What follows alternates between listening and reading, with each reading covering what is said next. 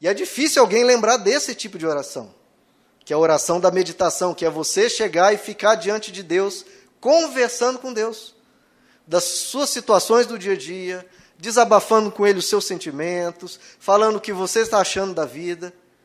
Tudo que muitas vezes as pessoas vão ao psicólogo para falar, e tem a sua utilidade, mas que você pode e deve fazer com Deus.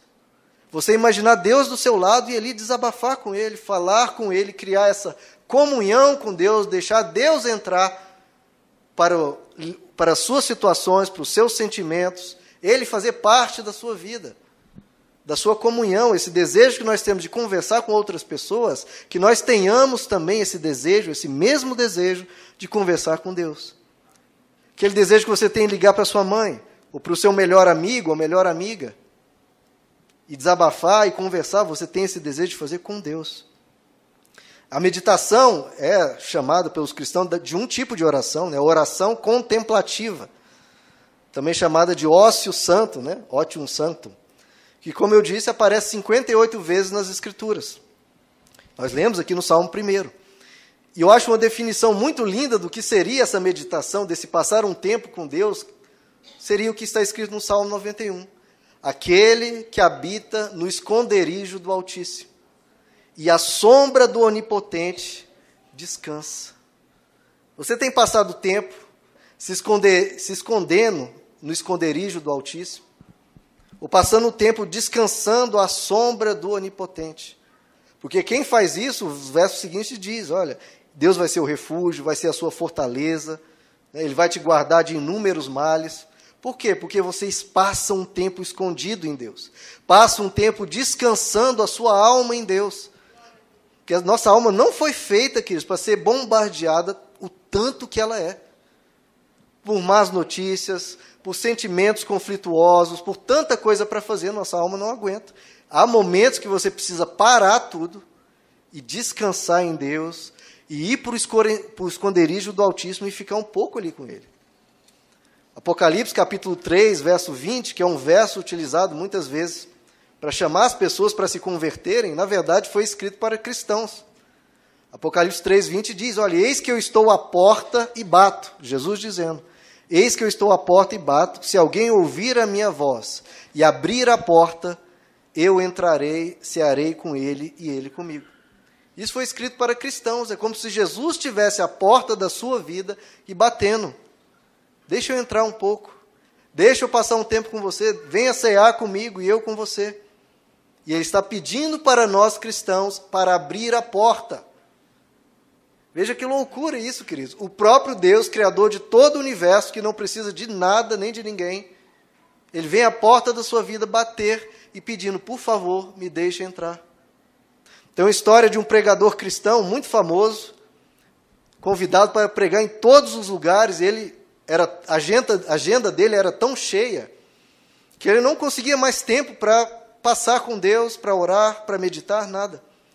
Em um certo momento, ele indo para um, uma conferência, para um lugar que ele iria pregar, indo de trem, lá nos Estados Unidos, e o trem enguiçou, travou no meio né, do, do trilho, no meio do nada, e era no meio de uma ponte. Ele queria descer do trem para conseguir algum, algum meio de se locomover para chegar no lugar que ele tinha que pregar que ele tinha um horário, mas não tinha como, porque de um lado era precipício, de outro lado precipício, e o trem enguiçado no meio de uma ponte de ferro enorme. E ele, mas Deus, eu tinha que levar a mensagem, eu tinha que pregar, eram pessoas que podiam ser alcançadas para o teu reino. Aí Deus falou para ele: sim, mas eu preciso falar contigo. Eu preciso de um tempo com você também.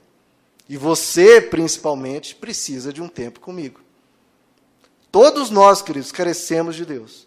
Nenhum de nós conseguimos lidar com essa vida por nós mesmos. Por mais que você conheça as Escrituras, por mais que você peça, por mais que você esteja aqui sendo alimentado, você precisa de um tempo na presença de Deus.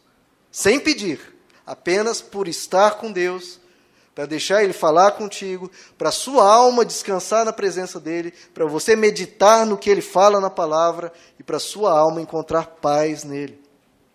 Então existe uma diferença entre essa meditação e a oração normal, porque a oração em geral, como nós já falamos, é de muito pedir, né? A gente coloca diante de Deus as nossas dificuldades, colocamos diante de Deus os nossos desafios, mas isso não desenvolve, queridos, uma amizade, uma comunhão com Deus. E isso é muito importante na vida cristã. Você precisa ter um tempo para descansar em Deus, para se entregar a Deus, para renovar a sua mente. Nós vemos diversos exemplos na Bíblia de pessoas meditando. Isaac, por exemplo, diz lá que antes de receber a esposa dele, ele sai ao campo para meditar. No Salmo 27, Davi diz: Olha, uma coisa eu pedi ao Senhor e a buscarei, que eu possa estar no seu templo, contemplar a formosura do Senhor e meditar. Porque aí no dia da adversidade, ele vai me esconder na sua presença e me protegerá.